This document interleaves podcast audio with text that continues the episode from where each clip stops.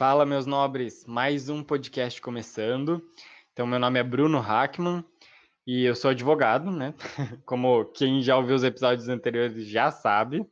Estou aqui com o meu colega. Olá, pessoal. Aqui é o Lucas Garcia, também sou advogado. E hoje a gente está aqui com uma presença muito especial, que eu vou deixar ela se apresentar aqui para vocês. Oi, pessoal, boa tarde. Boa tarde, ou boa noite, ou bom dia, né? A gente nunca sabe. Meu nome é Shaila, eu sou assessora de investimentos, sócia fundadora da Nipur Finance e responsável pela área private de clientes do escritório. É um prazer. Isso aí. A Shaila hoje veio conversar um pouquinho com a gente sobre como foi a economia e os aspectos econômicos em 2020 e a gente vai conversar um pouquinho também sobre 2021. Vamos ajudar você, ouvinte, a talvez se preparar para o que vem aí, que 2021 é um grande vem aí, né? A gente não sabe muito bem o que vai acontecer.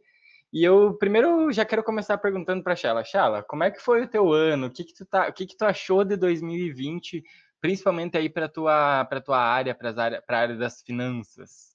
Como é que foi Ai. esse? Ah, então, Bruno, foi, poxa, 2020 foi um ano no mínimo aí. Eu acredito que não só para a área do mercado financeiro, mas para todas as áreas, um ano muito desafiador. É, acho que ninguém vai passar incólume, todo mundo vai vai passar aí por suas provações no ano de 2020, mas é um ano de muitos aprendizados, né, de, de trazer aí muitas reflexões. E para o mercado financeiro em si, puxando aqui para a nossa área, é, é um ano de consolidação, porque nós tínhamos muitos investidores descobrindo o mercado financeiro, e, é. e eu brinco que quem passou por 2020 e não desistiu do mercado financeiro está vacinado, pode enfrentar aí qualquer parada, né? Foi um ano realmente cheio de emoção. Eu imagino, eu lembro assim no, no início do ano que ah, a gente ia subir na economia e tava tudo meio que indo. De repente chegou o coronavírus, começou a, a bolsa chegou a fechar, acho que na mesma semana ali umas duas, três vezes, né? Foi, sete foi vezes. um momento sete vezes. É. Foi um momento muito uhum. tenso, eu acho, para a área de vocês, né? É, com certeza. Sim, é natural, né? Essa tensão nós somos acostumados com isso, mas não imaginamos é, que teríamos uma crise no início do ano de maneira tão rápida. Foi a crise mais rápida da história. Né? Então, a bolsa caiu 40% em menos de 10 dias. Isso nunca tinha acontecido na, na história da bolsa brasileira e nem de outras bolsas do mundo. Então, foi a crise mais rápida da história, mas também é, a recuperação foi muito rápida. Então, a gente atribui muito isso à quantidade de informação que hoje nós temos, né? Nós temos uma velocidade de dados que circula muito rápida. Uhum. Então, como nós, todo mundo tem informação o tempo todo, uh, acaba que o pânico também ele se instaura com muito mais rapidez. E, e isso foram fatores que foram contribuindo para a crise ser muito rápida. Né? Veio um vírus que a princípio todo mundo achava que era mortal, é, e, e, começou a se espalhar pelo mundo, começou a fechar aeroporto. Eu lembro que eu estava em São Paulo no dia 2 de março e estávamos assim, numa, numa boa. Caos, tal. né? É, não, ainda estava tudo bem. Quando eu cheguei em Chapecó, que o voo desceu, eles começaram a fechar as coisas e teve que começar a ficar em casa. Foi assim, muito rápido, né? Então, as pessoas começaram a voltar da viagem do carnaval contaminadas, né? Quem tinha viajado para fora do país e é. tudo mais, e São Paulo tem muito isso. E aí os escritórios começaram a fechar, as empresas começaram a fechar e, e foi um caos instaurado. Mas também, ao passo que isso foi passando, né, o mercado também foi se acalmando. E claro, sempre no caos tem oportunidade. Então, o nosso trabalho né, de assessoria de investimentos é saber identificar os momentos de caos Saber quando a gente tem que ficar quieto sem fazer nada, porque muitas vezes esse é o melhor remédio, né? E saber também os momentos é, de fazer essa reação, de contra-atacar. Então, a gente fez muito isso esse ano. Foi muito um trabalho de defesa, paciência e também de contra-ataque. E, principalmente, né, ter a confiança dos nossos investidores, dos nossos clientes, que confiam muito no nosso trabalho e nos deixaram fazer o que precisava ser feito. Eu brinco que quem soube esperar, teve paciência e confiou no seu assessor de confiança, né, ganhou dinheiro esse ano. Então, é, tivemos é um ano muito traumático, mas é um ano de muitas oportunidades também. Eu acho que pro, pro apressado, né, acabou comendo comendo cru, né? Ele não pôde não perdeu oportunidades às vezes. Eu vi que teve muita empresa que pelo esse o povo ficou meio afoito, né? E acabou Sim. perdendo muito porque acabaram desistindo daquela daqueles fundos e aí o pessoal foi lá, não, mas essa empresa é boa, vamos voltar para lá. E aí quem tinha perdido perdeu, né? É, eu brinco assim, né? Quem quem perde é quem realiza a posição. Para vocês entenderem o que é realiza a posição, é quem está com prejuízo em um ativo e realmente faz a venda. Porque enquanto você não realiza a venda, você tem uma baixa contábil. Esse ativo pode voltar a subir, você recupera. Né? Então, você só perde quando você efetivamente vende aquele ativo ou uh, resgata aquele investimento. Então, é por isso que o trabalho do assessor de investimento se provou esse ano fundamental, porque às vezes, o investidor sozinho, ele não sabe se aquele é realmente o melhor momento de resgatar o seu investimento, ou se aquilo tem uhum. chances de voltar ao normal. Né? E o assessor de investimentos ele tem essa visão mais macro e ele consegue passar essa segurança para o investidor. Então é, é, muito esse trabalho. A bolsa não é uma coisa só porque ah, hoje deu uma caída é porque, nossa, acabou a bolsa, não vai mais existir, fechou tudo, né? É uma coisa É. que às vezes, ah, espera uns dias ali que vai voltar, né? Não é um não é um Deus nos acuda também, eu imagino, né? É, a gente brinca que o, é, o chama-se renda variável, é porque ela realmente vai, vai balançar, vai ter volatilidade, né? É a tendência normal dela que isso aconteça. Ô, Shaila, E até vamos. Oi. Ô, pode falar, Pode falar. Não, eu só tava curioso, porque a questão ali que você estava falando de Chapecó, aeroporto, eu pensei, e como é que fica, será, a situação de quem tinha ações nessas empresas de aviões e tudo mais, Azul, não sei, como é que uhum. delas, porque até hoje, né, tá bem, ah, não tem é. o que fazer, né, você tem que segurar aquelas ações. Você não pode é, ser... A assim, não, não é que você não pode, né? Poxa, você pode fazer o que você quiser é, eu sempre falo para os meus investidores, né? Você tem o domínio, né? É você que tem o poder na mão de definir. Você vai escutar os conselhos, né? O que o seu assessor de investimentos tem para falar, mas a palavra final é sua. As companhias aéreas sofreram muito, assim como outros setores, né? A economia cíclica que a gente chama, né? o setor é, metal, a, econo a, economia mais tradicional, os próprios bancos, né? Todos esses setores sofreram muito ali na, na crise. Outros setores de tecnologia, né, da, da parte que atende muito online, que é tecnologia também, dispararam. Então, assim, é oferta e demanda. Mercado sempre vai ser oferta e demanda. Né? As aéreas sofreram, poxa, sofreram pra caramba. Algumas sofrem mais, outras sofrem menos, por conta é, dos números de cada uma das empresas, mas é muito difícil imaginar que nós vamos parar de utilizar avião, né? Quando a gente tiver vacinado, quando a gente tiver com uma expectativa mais normal, de vida normal, as viagens vão voltar. Se elas vão voltar na mesma intensidade que era, isso a gente ainda não sabe, né? Porque você imagina que uma vez é, a gente tinha executivos da XP, por exemplo, viajavam uma vez por mês para Nova York para fazer o comitê de alocação global da XP, é, e que agora fazem isso por Zoom e está funcionando muito bem. Provavelmente, essa viagem aí para fazer o comitê global de alocação, ele não vai mais acontecer, ele vai ser por Zoom, ali você vai conectar e, e vai fazer. Então, poxa, as ações do Zoom, por exemplo, elas eram menos de 100 reais, hoje elas, ah, 100 dólares, e hoje elas estão em 400, mais de 400 dólares, né? Elas, elas dispararam. É, mas é, é, muito difícil imaginar que uma companhia aérea não vai voltar a fazer seus voos. Como é que vai ser esse retorno? Isso ainda é uma incógnita. Show de bola, bacana. Eu vi também que, acho que ali no meio que no início da pandemia, eles estavam vendendo futuros, uh, futuros assentos, né? Futuras passagens. Aí, uhum. Bem menor.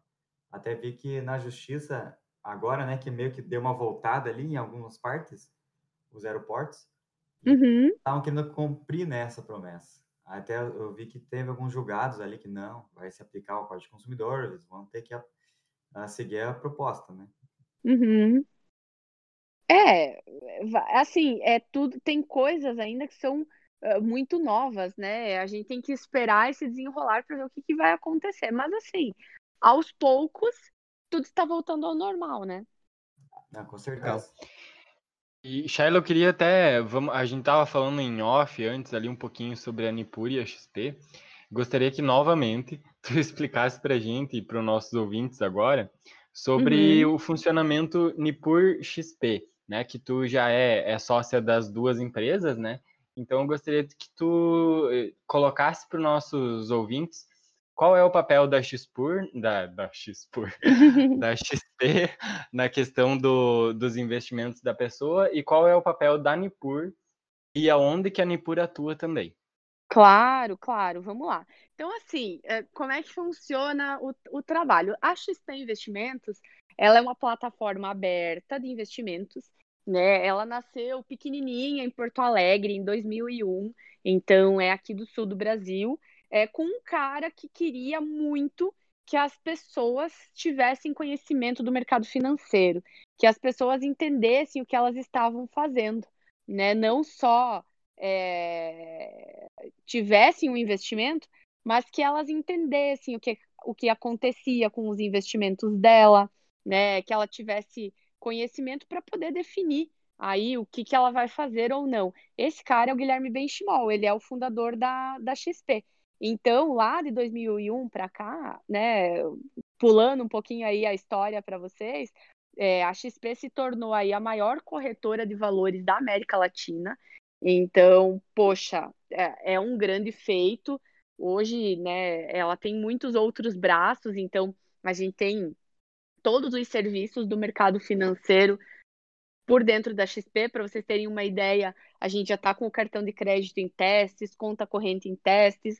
Hoje dá para fazer crédito pela XP, dá para fazer câmbio, mandar dinheiro para o exterior, ter conta no exterior. Wow tudo que vocês imaginarem no mercado financeiro dá para fazer através da plataforma da XP. Então a ideia sempre foi isso: mostrar um universo de investimentos e que o investidor possa escolher o que ele quer fazer. Tá? Que o investidor tenha liberdade e ele tenha preço justo, ele tenha atendimento justo, ele não seja. Aí a gente fala no mercado financeiro espredado, né? Ele não, não tenha uh, um, um, custo abusivo para fazer é, essas é, esses determinados serviços. Também, né? Exatamente. Então, é serviço e atendimento justo, tá? Esse é o, é o serviço da XP, né? Tanto é que a, a missão da companhia é transformar o mercado financeiro para melhorar a vida das pessoas. Eu acredito que a gente tem conseguido fazer isso por conta aí de tudo que a gente tem visto, né? Ah, sei lá, cinco anos atrás, quando eu comecei é, a trabalhar com isso, era muito difícil a gente imaginar que hoje é, teria tido esse boom no mercado financeiro, né? Os CPFs na bolsa aumentaram muito, depois vou falar até um pouquinho sobre isso. Mas, então, o escopo da XP é esse, é transformar o mercado financeiro, e ela tem feito muito isso. E aí, como é que, como é que se desenha né, o formato da XP? Ela não tem agências e não tem filiais.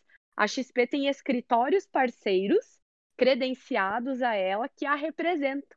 Então, a Nipur uhum. é um desses escritórios. Hoje nós temos aí 600 escritórios espalhados pelo Brasil. A Nipur é o 17º maior escritório da rede. Então, nós batemos agora a marca de 2 bilhões de reais sobre assessoria. Então, é, é uma marca bastante considerável. Nós atendemos hoje 5 mil clientes e somos 50 assessores de investimentos aqui no escritório. É, e algo muito legal é que nós não temos uma delimitação geográfica. Então, a gente pode atender Brasil inteiro e exterior. Temos clientes que hoje moram na França, que moram no Canadá e mantêm seus investimentos aqui com a Anipur. Né? E o nosso trabalho é, é pegar tudo que tem dentro dessa plataforma enorme que é a XP, saber filtrar e trazer de acordo com o perfil de cada um, né, cada um dos clientes que é muito diferente, é muito particular. É, se eu falar com o Bruno e o Lucas, eles vão ter é, objetivos diferentes, é, vão ter apetite a risco, que são muito, às vezes, particulares, prazos para investimentos. A gente faz todo esse estudo e filtra o que tem de melhor no mercado e traz direto para esse cliente. Então, esse é o nosso trabalho. Então, a gente, enquanto escritório, usa a plataforma da XP faz todo uhum. esse atendimento, esse filtro e leva um serviço de qualidade para o investidor. Legal. E digamos que eu queira investir hoje, eu quero começar a investir hoje e eu quero a assessoria da Nipur. Eu preciso ter um, um valor mínimo, quanto, com quanto que eu começo a investir, né? uhum. né? Porque eu, na bolsa geralmente tem ali o valor por ação e não sei o que, né? É bem Sim. variável. Sim. E se eu quiser uma, uma empresa como a Nipur para me, me auxiliar, com uhum. quanto que eu, te, eu devo começar? Uhum, bacana, muito importante essa pergunta. A gente sempre fala aqui, né, que, poxa, para você comprar um título público, que é o que tem de mais seguro hoje no Brasil para investir, né, do Tesouro Direto, você precisa 30 reais para começar. Então não tem desculpa. Todo mundo pode investir em ativos de qualidade e todo mundo pode ganhar mais do que ganha hoje na poupança, lá naquele fundo de resgate automático do banco, lá naquele CDB que paga às vezes 98% do CDI, né? Todo mundo pode mais, tá, é, Bruno? É, como é que funciona a nossa assessoria? Nós temos algumas faixas de atendimento. Então, a gente sempre faz uma conversa inicial com o nosso investidor para identificar em que faixa de atendimento ele se encontra, e aí a gente encaminha ele para cada uma dessas faixas e vai ter uma pessoa cuidando dele aqui dentro do escritório. Então, vai depender muito é, do perfil e da faixa que ele se enquadra. Aí é no uhum. caso a caso. A gente brinca que é diferente, por exemplo, quando você entra no banco, você vai lá e senta na frente do atendente. E como ele é um generalista, ele vai meio atender você de qualquer, assim, não de qualquer jeito, né? Não me entendam mal, mas ele vai tratar a sua demanda.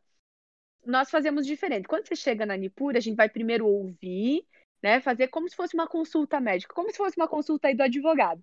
A gente vai ouvir tua demanda, identificar to todas as características que a gente precisa e depois a gente volta com uma solução para você. É um trabalho que não está pronto, a gente costura algo que seja único para você. Então, com 30 reais, eu já posso pensar em procurar a Nipur? Com 30 reais, você pode abrir uma conta na XP e começar seus investimentos. É, Lucas, tua rodada começou. Shaila, bom, boa tarde. Ah, oh, boa tarde, Lucas. Ali a respeito do, dos perfis que você falou, qual, você consegue identificar assim mais ou menos quais são os principais perfis das pessoas que vêm procurar a XP? Então, tem mudado muito, sabe, Lucas? É, Para vocês terem uma ideia, meninos, uh, nós tínhamos até início de 2019, tá? Que é aí quase dois anos, menos de um milhão de CPFs cadastrados na Bolsa de Valores. Tá? Esse dado é muito interessante. De, do começo de 2019 até agora, nós batemos agora em novembro 3 milhões de CPFs. Então, Nossa. mais que triplicou em menos de dois anos. Ou seja, o, o que, que levou né, a, a acontecer esse movimento, né, toda essa revolução no mercado? Uma vez as pessoas olhavam para a bolsa e elas imaginavam que não era para elas. Por quê? A gente tinha aí uma taxa de juros altíssima e você ganhava muito na renda fixa sem fazer esforço nenhum e tendo altíssima liquidez. Então todo mundo no Brasil era mais para o conservador, porque o você próprio, ganhava tanto o próprio dinheiro. governo, né? O próprio governo incentivava esse investimento a longo prazo, que seria da iniciativa da, da previdência privada, né? O próprio governo é. incentivava. É, nem até da previdência privada, mas assim, você tinha uma taxa de juros de 14% ao ano.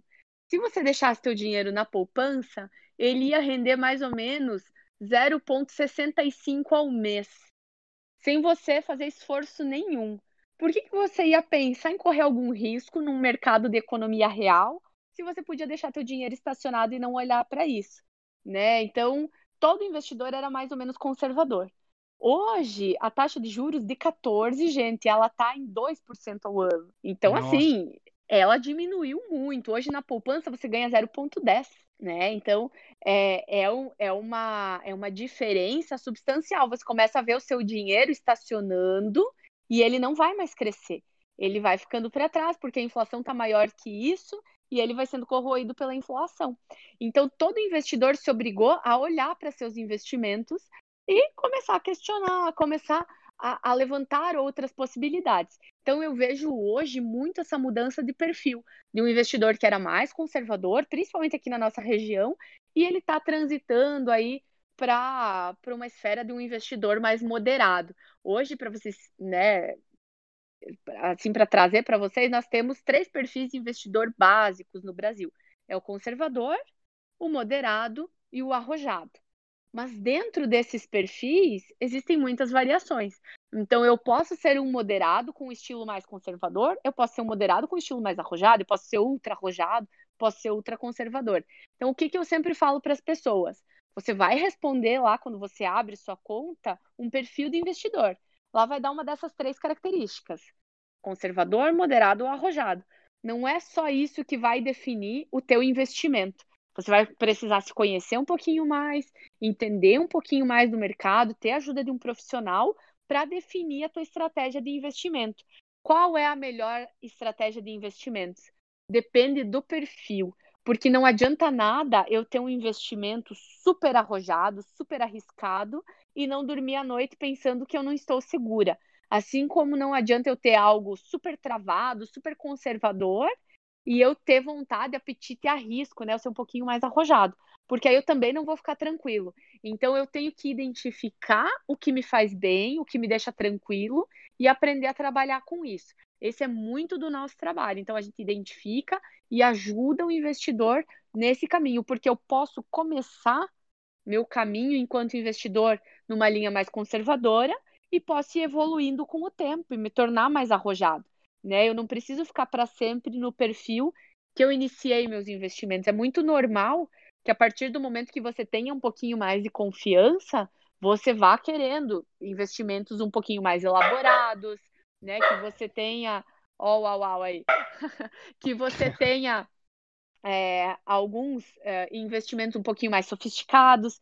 Então, tudo isso faz parte. Você é, vai, você vai, vai evoluindo. Você vai traçando o objetivo da pessoa, né, do investidor, e ao longo do tempo ele pode mudar, né, esse objetivo. Uma vez. Exatamente, não é, não é algo, algo, estático. Se ele quer essa, uh, investir um pouco para arrecadar para viajar ou para comprar um carro, aí no caso ele faria um investimento a curto prazo, né?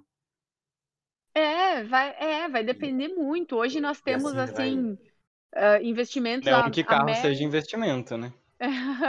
ah, depende, se você usar ele para trabalhar, né? É, mas... aí sim. É uma mas... carreta, né?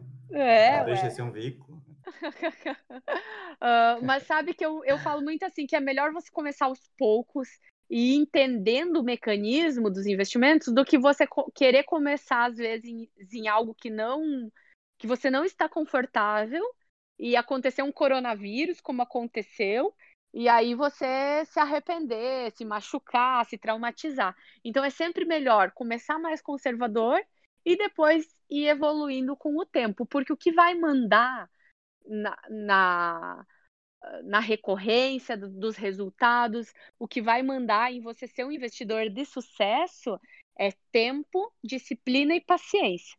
Eu sempre digo para os nossos investidores: não é uma corrida de 100 metros, nós vamos correr uma maratona e você vai tá, ter que estar tá preparado para momentos um pouco piores, momentos melhores, momentos de euforia, que você quer mudar a tua carteira, mas aí vem coronavírus, bagunça tudo. Então, o que manda nos investidores de sucesso é tempo, disciplina, persistência, né? Tem que tem que aguentar firme porque o resultado vem. Show de bola. Já, já que a gente. Ô, Bruno, faz uma emenda e pede para ela é, quais são os três maiores erros assim dos investidores iniciantes. Pode perguntar, Posso não tem perguntar? problema, deixa. Shaila, já aproveitando o gancho, é, qual que você me diz assim que seriam os três principais erros que você sempre vê uh, no investidor novo que acabou de chegar? Nota do editor. A gente teve um pequeno problema no áudio nesse momento, então, se você quiser saber qual o primeiro erro do investidor iniciante, peçam lá para a Shayla, que aí ela volta e a gente faz mais um podcast e ela conta para gente qual é o primeiro erro. O segundo erro do investidor, eu acredito que uh, talvez seja a, a ganância, sabe? É, você querer fazer aí em poucos meses o que pessoas levaram 20 anos para construir.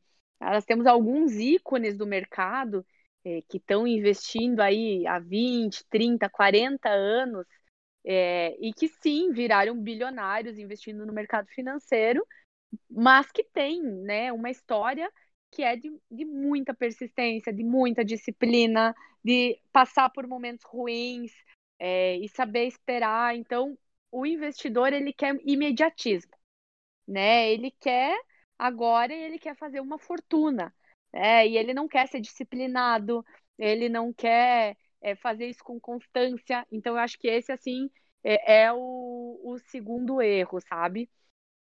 Cara, e o terceiro é não estar adequado ao seu perfil de investidor. Ah, então você achar que porque o seu amigo ou, sei lá, o seu compadre lá de final de semana compra e vende ações, faz trade e tudo mais, e te conta só quando ele ganha, porque assim, gente, vamos ser bem sinceros, as pessoas só elas só contam quando elas ganham, tá? Isso é um segredo nosso aqui, vou contar para vocês.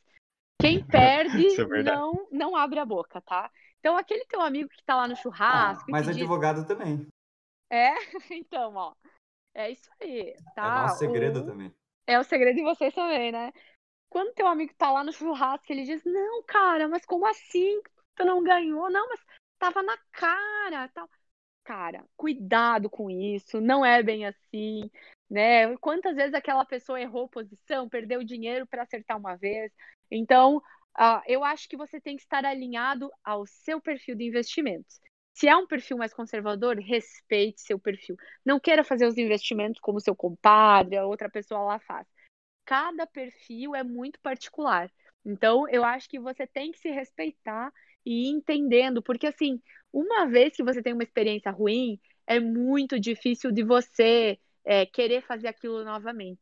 Então, é muito melhor que você vá construindo seu portfólio com um pouquinho mais de parcimônia aos poucos, né? E que aquilo vá, você vá tateando esse mercado novo que você não conhece, do que você querer já entrar aí totalmente na renda variável, fazendo operações é, super estruturadas e depois é, se machucar. Para vocês terem uma ideia, os investidores mais arrojados que a gente tem no planeta são os americanos. É, é o mercado mais consolidado que existe, mais maduro. Lá é uma cultura até, né? as crianças, elas nascem, elas ganham ações, exatamente, é uma é. cultura, porque eles não têm a, a, previdência, então eles têm que economizar desde cedo, eles têm que constituir é, patrimônio né, líquido, eles têm muito isso. E para vocês terem uma ideia, o, investidor americano, em média, ele investe 30% do patrimônio em ações. O restante são outros ativos. Então, assim, às vezes eu quero começar meu investimento e eu quero colocar 100% em ações. E tá errado, eu tenho que primeiro, primeira coisa, consolidar Tem uma carteira bem reserva. variada, né? Não, mas a primeira coisa, Bruno, é consolidar a minha reserva de emergência. Quanto que eu preciso de dinheiro se tudo der errado? Por quatro meses quanto que eu preciso ter aqui para pensar no dar errado, né? Oi? De pensar no que vai dar errado para é. aí você pensar no que vai dar certo, né? É, é isso aí. Se eu ficar quatro meses sem produzir os meus recursos, eu tenho como me manter? Qual é o limite de segurança? Ah, não são quatro meses, Shaila, eu preciso de um ano.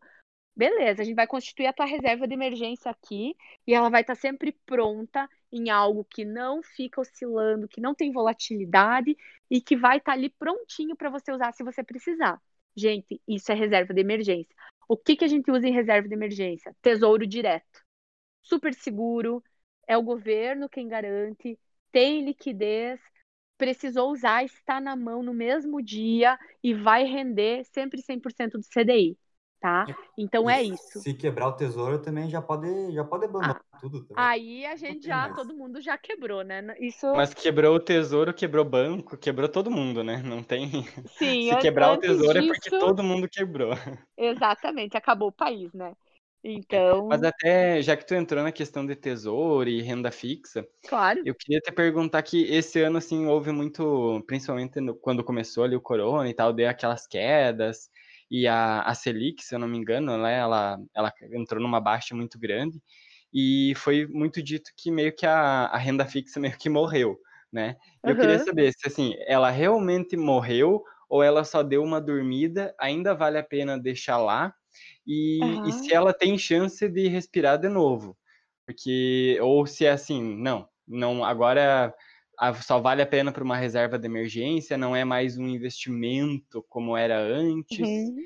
O que que, o que que tu me fala desse cenário? Claro, Bruno, a renda fixa está mais viva do que nunca, tá? Pasmem vocês, mas ela continua viva, é, ela nunca vai deixar de existir, é um pedaço muito importante do portfólio de todo investidor. Você pode perguntar para 100% dos investidores, todos eles vão ter renda fixa em parcelas maiores ou menores na carteira. O que que morreu? Morreu o rentismo, gente.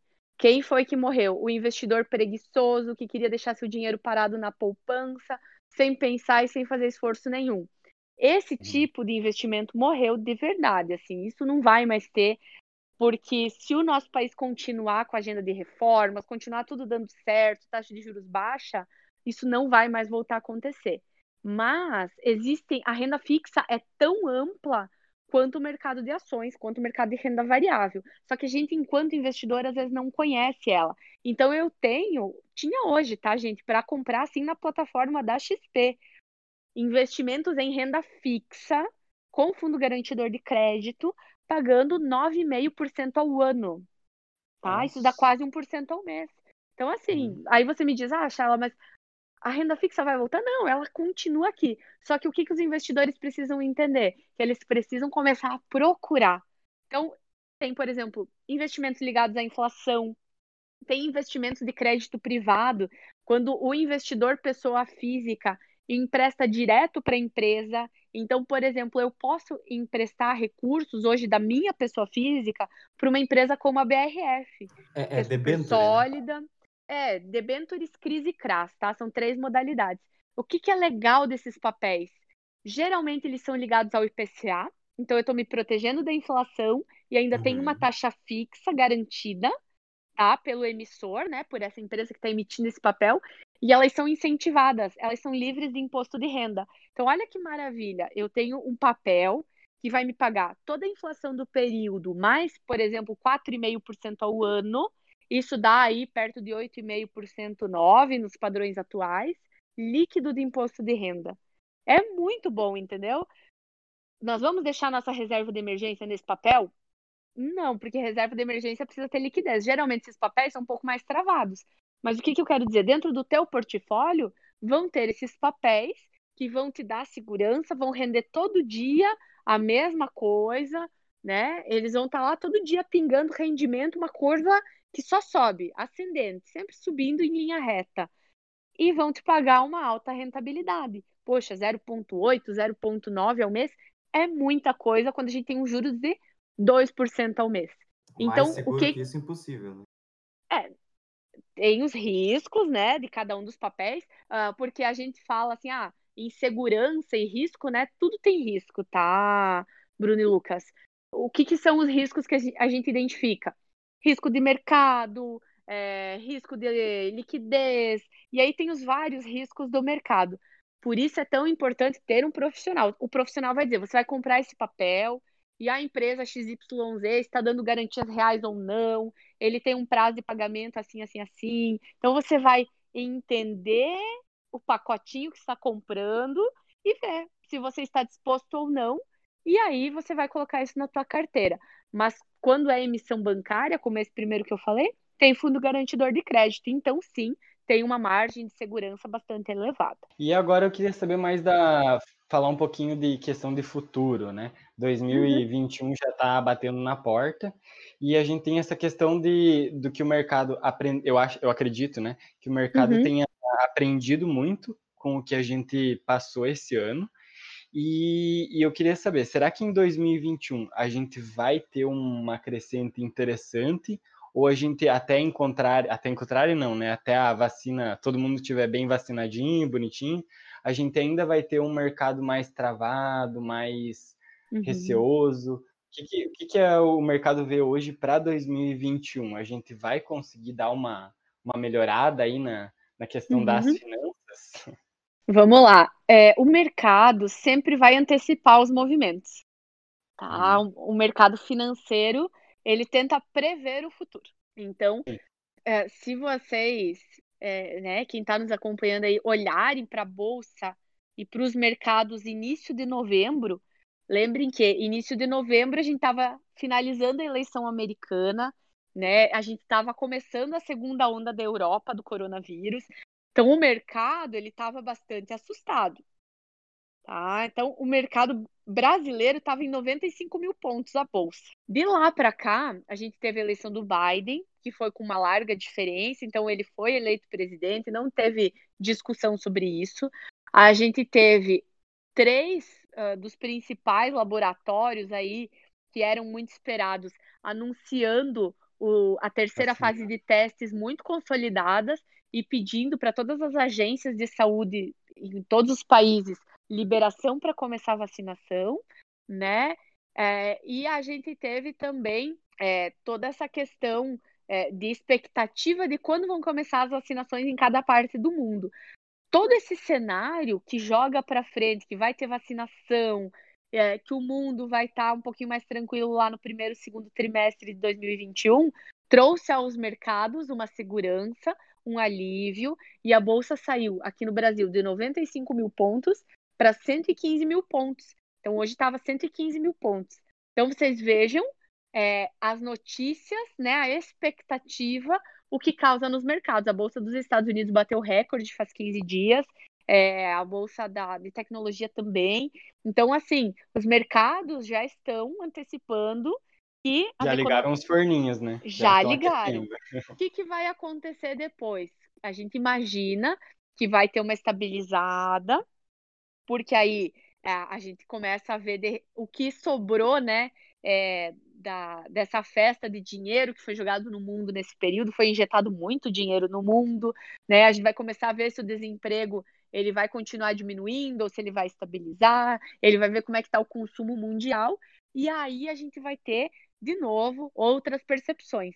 Então, assim, a gente está trabalhando com muita cautela, é um momento muito delicado, porque o mercado está muito volátil, o mercado está tá muito sensível, qualquer notícia que sai para positivo ou negativo, o mercado tem subido ou caído muito, né? Ele tem precificado muitos extremos.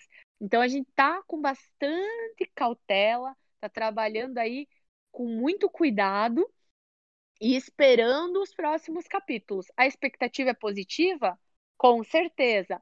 Vão ter alguns fatores que podem trazer volatilidade? Com certeza também. E um mundo de juros baixos, como a gente está vivendo agora, né? Muitos lugares do mundo têm juros negativos.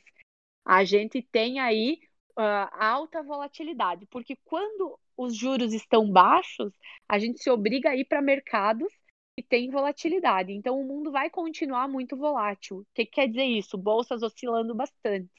Mas isso é bom, isso não é necessariamente ruim, né? Mas a tendência é bolsa para cima, mercados para cima em 2021. A gente tem olhado muito global também, não só Brasil, né? Porque o Brasil tem um problema fiscal para ser resolvido ano que vem, e, e é isso que a gente tem olhado, assim, se vocês olharem qual é a principal pauta para o ano de 2021, é a questão fiscal. Então, o Brasil tem que fazer o dever de casa. Ele tem que olhar para o teto de gastos, ele tem que controlar os gastos, né? Ele tem que fazer agora o que ele anunciou que, que vai fazer, que é controlar o teto de gastos. Então agora ele tem que fazer o, o, dever de casa. A gente teve a reforma, a gente teve não, né? A gente está passando aí por uma discussão da reforma tributária, tem a Lei Geral de Proteção de Dados que entrou em vigor também. E, uhum. São fatores que influenciam, eu imagino, bastante o mercado, né? Com certeza. O mercado tem uma expectativa que o Brasil tem que fazer essas duas coisas. É olhar para o fiscal, resolver o problema fiscal do Brasil, né, que hoje é um problema, e fazer as reformas. Se a gente conseguir fazer isso, não tem que. Assim, é, é um cenário muito feliz. Mas o Brasil é um país né, que nunca para de nos surpreender. Então a gente é brinca verdade. que assim, tem um piso reto, plano, perfeito para você sair daqui e cruzar a linha lá do outro lado. Mas no meio disso tem muita casca de banana, tu vai escorregando, né? Cai um ministro, presidente defende o filho, aí o presidente fala uma bobagem, aí fala mal da China, e a gente vai escorregando, vai escorregando. Né? Então, isso cria um cenário de muita cautela. Mas a visão macro é mercados para cima no ano que vem. Infelizmente, tudo que um presidente fala, né, ele influencia muito na economia, não adianta. Qualquer comentário que ele faça vai surtir algum efeito em algum lugar. Não, não é, com certeza. É como nós, não é como uma conversa aqui que a gente está tendo, né? A gente não vai mudar o mercado. Agora, se ele falar, né, já é outro, outro aspecto. Ah, ah não sei, hein, Bruno? Vai que os, que os ouvintes aí, quem está nos ouvindo, decide começar também a fazer seus investimentos, acho que a gente consegue mexer um pouquinho no mercado sim, hein? Não, mas essa, essa é a ideia, justamente isso. É fazer com que o pessoal se movimente, porque, porque eu, eu, eu venho tentando prestar atenção nesse, na questão de finanças e questão de investimentos há um bom tempo. E, e eu realmente eu vi isso que tu falou, de que o Brasil começou a investir mais, as pessoas começaram a se preocupar muito mais com isso e começaram a se educar financeiramente, né? E para e uhum. vocês, eu imagino quanto mais educação financeira o brasileiro tiver, maior vai ser a nossa economia, melhor e mais consolidada ela vai ser, porque a gente vai ter mais gente investindo no mercado, né? Com certeza. Nossa, você foi muito feliz agora. É, isso é, assim, um dos nossos pilares de trabalho. A gente acha, assim, que isso devia ser discutido amplamente, sabe? A educação financeira, ela tem que começar lá no berçário, sabe? Lá no prezinho, com as crianças. Ah, você, você tem que começar a olhar para isso, porque o brasileiro, ele não gosta de falar de finanças e dos seus investimentos. É uma característica nossa. E quando o brasileiro perceber que o falar de investimentos, o se organizar financeiramente é libertador, ele te dá independência para você fazer o que você quiser, é, não há quem nos segure. Né? Então, assim, nossa, seria o mundo perfeito que as pessoas começassem a olhar e se preocupar com isso, né? Questionar, é, tentar entender, se aproximar desse assunto, que é algo que vai acompanhar você desde o nascimento até o último dia, né? Até morrer custa caro, né, gente? Vocês são advogados, vocês fazem inventário. É a gente sabe, tem famílias que não se preparam e que não tá tem ITCMD, né, previsto aí, e que ficam com os bens congelados. É, então, o nosso trabalho passa muito por isso. A gente faz muito esse trabalho de assessoria realmente, porque assim, é, custa até para morrer. Então, você tem que estar tá preparado, inclusive, para isso. Né? A gente tenta passar por todas essas fases e instruir que o investidor ele tem que ter independência em todas as fases da vida. É, é isso, assim. Então, Shaila, eu sei que aí teu tempo tá, tá acabando agora, tu tem outros compromissos para fazer e a gente está aqui há um bom tempo nesse podcast. Então, eu quero te perguntar qual que é a aposta que, que a Nipur tem para o ano que vem como sendo o melhor investimento, ou o melhor estilo, a melhor modalidade de investimentos para o ano que vem, 2021, Sim. né? Pergunta capciosa, hein, Bruno? É a ah, última, né? A última tem que ser a pior. É, essa é a pergunta de um milhão ou mais, né? É, mas eu acho, assim, que o que vai mandar no investimento de sucesso do ano que vem é a diversificação. A diversificação de ativos é o último almoço grátis do mercado financeiro, porque nós não temos mais taxa de juro alta, né? A gente, a gente não tem mais uma série de fatores no, no nosso país. Então, o investidor que vai se dar bem o ano que vem é o investidor que vai saber escolher bons ativos que sejam diversificados entre si e que não tenham relação direta entre si. Né? Quando eu digo isso, eu quero falar de, por exemplo, às vezes eu tenho cinco fundos na minha carteira, mas todos compram a mesma coisa. Isso não é diversificação. Né? Quando eu falo de diversificação, eu quero dizer que você vai precisar ter um pouquinho de moedas, você vai ter um pouquinho de mercado chinês, você vai ter um pouquinho de mercado americano, você vai ter um pouquinho de renda fixa, um pouquinho de tesouro direto, vai fazer uma grande pizza. Eu acho que essa é a grande sacada para o investidor, tá? E esse é o, assim, o sucesso para o ano que vem. Legal. Então agora a gente vai para os momentos finais, então, depois da descoberta do, da pergunta de um milhão que, Shaila, esse que é o momento que a gente chama de momento jurisprudência. É o momento onde a gente faz uma indicação, pode ser um filme, um livro, uma série, qualquer coisa que tu esteja consumindo no momento. Não precisa ser exatamente sobre o tema que a gente está conversando, né? Mas se você quiser também passar uma dica aí de um tema para os nossos ouvintes. Então, nossa, estou pensando aqui, teria vários, mas acredito que eu vou deixar algo mais direcionado aqui é, para os nossos ouvintes, se eu puder contribuir na minha área, Tem um filme muito interessante, foi até é, indicado ao Oscar, que chama Big Short. E em português é A Grande Aposta. É um filme que está na Netflix e que conta a crise imobiliária de 2008 dos Estados Unidos. É um filme sensacional para quem está aí começando no mercado financeiro e quer entender um pouquinho desse cenário de crise, do que aconteceu. Então, é, é um filme assim, ó, gente, imperdível, tá? Uh, e livros, eu vou puxar o jabá aqui para nós e vou indicar o Na Raça, que é o livro que conta a história aí da fundação da XP Investimentos, se mistura com a história do Guilherme Benchimol, né, de como é que ele criou a XP Investimentos. Então, é um livro meio biográfico aí, e também eu gostei muito do que eu li, então indico para vocês leitura de férias super rápida e é também assim super leve, né, para as férias agora de final de ano. Então a minha indicação, ela não tem nada a ver com o tema de hoje.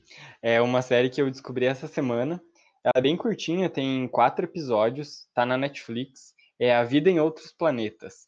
Ela, eles fazem uma, eles fazem como se fosse uma simulação de como seria a vida em alguns outros planetas. E o mais interessante dessa série é que eles não, a intenção deles não é falar sobre outros planetas. Eles falam de outros planetas para falar sobre a Terra, para falar sobre a vida aqui, como a, nossa, a vida aqui funciona e como as regras daqui se aplicariam em outros planetas. Então, para quem curte aí um pouquinho de, não vou dizer ficção científica, vou dizer um pouquinho de, de ciência, biologia, física, vai curtir bastante essa série. Bom, pessoal, e a, e a minha indicação seria algo mais culto, que o documentário do Bruno, mas não deixa de ser. Acho que. Nossa, eu quero, eu quero ver você assistir o meu documentário e você ver o que, que é culto, tá? Cara, na verdade eu já assisti o documentário, ele é sensacional. Mas assim, o meu livro que eu indico é Why Nations Fail, é, que seria em, em português seria Por que as nações caem, né? Falham. É, do... é em inglês ficou assim: Vinho, nações. Daron Acem, Acemoglu é o nome do cara. E o James Robinson, é os dois caras que fizeram o livro. É um livro sensacional, ele é voltado para a economia. Ele mais ou menos explica, ele se volta mais ou menos na época do Egito. Por que, que ele explica por que, que a pobreza existem nações tão pobres e outras tão evoluídas. Vai dar um resumo. Um livro bem pequeno, de 500 páginas, mas é sensacional. De bola. Então é isso, pessoal. Uh, lembrando a todo mundo que nós temos aí o Apoia-se. Você pode, você pode apoiar esse podcast, pode ajudar aí a gente não ter os probleminhas de áudio que a gente está tendo. Você pode também colocar a sua marca aqui junto com o podcast. E no apoia.se barra nobre causídico. Lá você pode colocar qualquer tipo de valor, alguns valores ali a gente colocou umas pequenas recompensas, algo bem simbólico, mas é para que a gente possa continuar melhorando esse podcast. Então, uh, ah, a gente esqueceu de falar nossas redes sociais, que bom, né? Esqueci. Então, o meu é arroba Bruno com dois N's no final. E o meu é lucasgarcia.44. Seria o Instagram. Bruno, Lucas, queria agradecer muito o convite. Foi um prazer aí estar com vocês. Adorei nosso bate-papo. Eu sei que tem muitas outras questões que não deu tempo da gente discutir, mas também é bom que assim o pessoal não enjoa do podcast. E eu fico à disposição de vocês, né, de, de toda a turma aí da OAB, que quiserem saber, se tiverem perguntas, mandem, a gente vai respondendo. É sempre um prazer estar com vocês.